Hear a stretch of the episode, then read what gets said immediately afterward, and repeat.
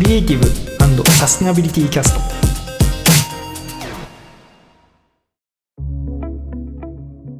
トと前回は確かあこれ言わなくていいのか。まあでもいいね。なんか今までこれからなんか思考を変えて事例をみたいな話で、はい、今日は何のトピックにしましょうか？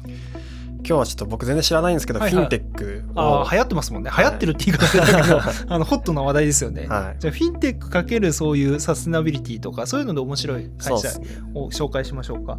なんかあのフィンテックの領域であの個人的に何個かあの興味あるなと思ってる領域があって、はい、なんか一つ目があの分散化って言われてる領域と、はい、でもう一つがあの余震とか余震ビッグデータ解析みたいなところ、でもう一個目がそのファイナンシャルインクルージョンって言われるような金融包摂とかあの日本語で言われると思うんだけど分散化の話でまずあのケアペイっていうところがあるんですけどこれケニアの会社なんですけど、まあ、簡単に言ってしまえばあの保険をあの小さな金額で提供しているそのマイクロファイナンスとかマイクロインシュアランスって言われるようなサービスなんですけどマイクロファイナンスって聞いたことあります？いや初めて聞きました。マイクロファイナンスってあのムハマド・ユヌスさんっていう人がもともと提供していて結構広まったんですけど、はい、ちなみにムハマド・ユヌスさんはあのノーベル経済学賞を取ってる人なんですけどあの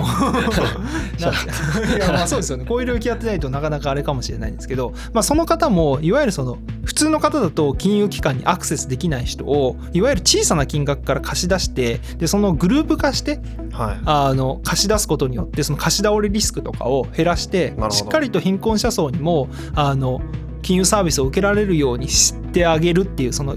ちょっとこの後紹介するファイナンシャルインクルージョンって言われるようなそのいわゆる金融にアクセスできない人にアクセスさせるみたいなことの走りを行ったのがそのグラミン銀行っていうそのムハマド・ユヌスさんがやられたあの活動があるんですけどでそれあのマイクロファイナンスってよく言われるんですけどあのマイクロインシュランスってマイクロ保険を提供しているようなあの会社さんっていうのもアフリカとかだと結構増えていて、それの代表例として例えばケアペイとかあのそういうのもあるんですけどなんか私この分散化って結構面白いな分散化とか小口化って結構面白いなと思ってて、あのこういうサービスがあるかどうかってちょっとあれなんだけど例えば不動産とかでも不動産マーケットって日本でどれぐらいかって結構難しいんだけど一般的にその例えば GDP だと日本500兆円ぐらいって言われるじゃないですか。で不動産だと大体10倍ぐらいって言われることもあるんでそう考えると5000兆円ぐらいのマーケットがあるはずなんだけど、でもなんかその不動産投資を行う時とかって1軒買うとかっていうとめちゃくちゃかかっちゃうじゃないですか、はい、それでお金がデッドロックされちゃったりするじゃないですか、うんうん、そういう金融資産とかをその不動産でもそうなんだけど分散化してあげて例えば100円から買えますよとか。なるほど。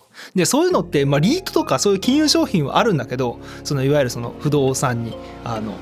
の投資を行ってるような、でもそういうところに市場流れてくるその不動産物件とかそんなにいいものじゃなかったりとかするのでなんかあの公平な形でいわゆるその何ていうのか分散化していったりとか小口化していったりっていうのはあの本当はあの BOP ビジネスっていうその貧困者層向けビジネスとして始まってきたそのマイクロファイナンスとか走りなんですけど個人的にはなんか日本とか先進国でもこういう小口化の概念っていうのは結構面白いんじゃないかなって思ってるんですよね。はいはいなんかあのちなみにケアペイって何やってるかっていうとそのマイクロ保険マイクロインシュアランスなんですけど、はい、なんかあの独自のそのアプリケーションみたいなものを使っていてそこにその自分の健康状況とか登録できるんですよ。でそれによって保険料とかそういうものなんか保険があった時に、まあ、病気とか保険がまあしっかり下りるような仕組みみたいなのを作ってたりとかするんですけど、ただそういうのもあのモニタリングしたりするの結構大変なところをアプリケーションとかモバイルとかを、まあ、組み合わせることによって、まあ、低い金額で、まあ、提供できたりとか、まあ、ある意味 IT ソリューションと、まあ、金融と、まあ、ある意味今までなんか保険とかのサービスを受けられなかった人たちに対して、まあ、サービスを提供するみたいないうようなことを行ったりするんですね。途上国が多いんですかそれ。そうです。ねだから日本だとそもそも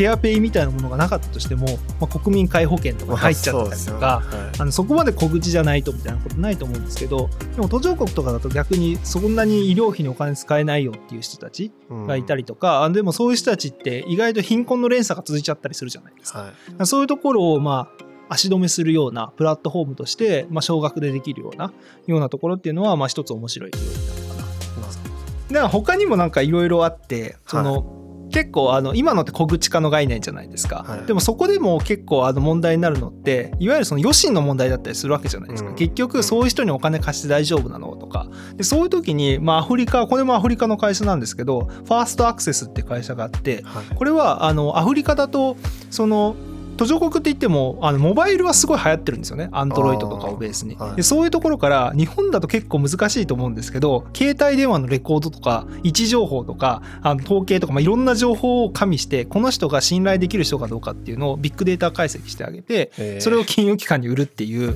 まあ、独自の,、まあ、あの日本でできるかどうかわからないんですけどめっちゃ怪しいです。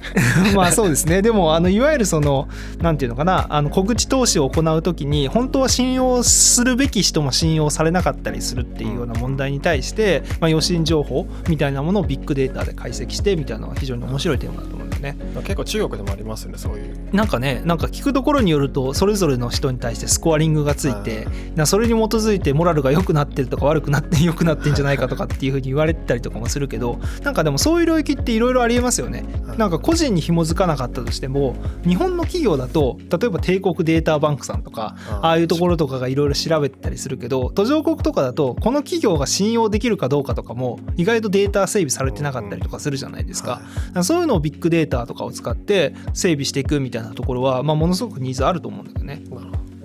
企業単位でもあるってことです企業単位でもあるし、まあ、個人でももちろんあるしっていうような。確かに最初に法人口座作るのでも大変ですもんね。うんうんうん。みたいなのは途上国とかで逆に流行ってるなっていうところありますよね。なるほど。で似たような取り組みを行っている企業に何ていうものかな。か株ベッジっていうものかな？KBBAG っていう。なんか普通今まで原稿ないんだけど事例だけはパソコン見ながら話してるんだけど ちなみにこの会社ってあのソフトバンクさんからも投資受けてるんですよ。でソフトバンクさんから、えっと、2億5000万ドル？日本円だと,、えっと250億円ぐらいってことになるのかな？もう、えー、と受けてるんだけど、はい、えー、とここも、えー、とマイクロファイナンスを提供する、まあ、さっき言ったその余震管理とかに似てるんだけど、はい、あのまあビッグデータとかを使って、まあ、プラットフォームを提供して、まあ、安い金額で、うん、あの余震管理を行ったりとかレンディングとか貸付とかできるようなあのプラットフォームを提供していてやっぱりここら辺ってあれなんですよね。あの人気があるっていうかソフトバンクさんも投資してるような領域なんで意外といろいろなプレイヤーが出てきていて、あのまあ、ある意味今まで金融にアクセスできなかったような人たちに対しても、あの金融サービスを提供できるようになってるのかなっていうところなんだけどなんかあのこういうこと聞くとよくその余震管理とかって、はい、あの銀行マンの方が行ってるわけじゃないですか、はい、でそうすると職がなくなるんじゃないかってあいう文脈ですね。いう文脈ってよくあの語られると思うんだけど、はい、なんかこの文脈でなんか面白いなと思うあの論文があってこれなんか ATM があの出現して銀行員が減ったかっていう。なるほど。だから銀行員って今までって貸付とかを行ってたわけですよね窓口で、はい、でも ATM があの登場したことによってその業務って、まあ、もちろん今でも銀行に行ってあのお金って引き落として、まあ、人が対応してくれることもあるけれども別にそうじゃなくて ATM 行ってお金を下ろすこともできるようになったわけじゃん。はい、でそれでどうなったかっていうのを研究した人がいてで結論から言うと銀行員の数は増えたらしいんだよ。でな増えたってどういうことかっていうと当然窓口であの対応する銀行員の方は減ったらしいんだよ。でもその代わりその窓口で対応するのっていうのは単なるお金の引き出しだけじゃなくていわゆるその保険サービスを提供したりとか、まあ、新しい投資商品を提供したりとかライフプランを提案したりとか、ある意味食のなんていうの形が変わったっていうようなあの研究結果とかもあってなんでこういう途上国の文脈で語るとこれ食がなくなるんじゃないかみたいな話も確かにあるんだけどなんかあの見方を変えると例えば余震みたいなところをまあシステム化して効率化させてあげた部分でもっと違った付加価値のある仕事みたいなことをやってもらうっていうまあ文脈もあるのかなと思っていて。そういうのっていうのはこういう技術革新に対するそのイノベーションみたいなところで面白い文脈かなと思うんだよね。まあ、食がなくなる説あるじゃないですか。はいはいはい。じゃあ実際なくなったのって、うんうん、なんか急になくなるわけじゃないじゃないですか。うんうんうん、なんか自然となんか淘汰されていくのであって、うんうんうん、新しくその食につけたが減るだけだから、別にそれって選択するときになくなってるだけだから、今働いてると関係ないかなって正直思っちゃうんですよ、ね、そうだよね。なんかいろいろな考え方あるよねここら辺のところはね。でもなんか今ある仕事が機械に置き換わる。それイコールって今の人の話だけするとやっぱり取られちゃうのかなみたいな考え方もあるけどやっぱりなんかなんか途上国とか、まあ、さっきの論文とかのまあ帰結は結局新しい仕事が生まれてきたっていうところもあったりしていて、はい、なんかそういうのはなんか一つ面白いのかなと思うね。エンジニアもたくさん必要ですもんねそうなってそうですねなんか新しい仕事とかなんか、うん、今まで人がやるべきじゃないところにまあどんどんどんどん入っていってみたいな文脈はまああるのかなと思うよね。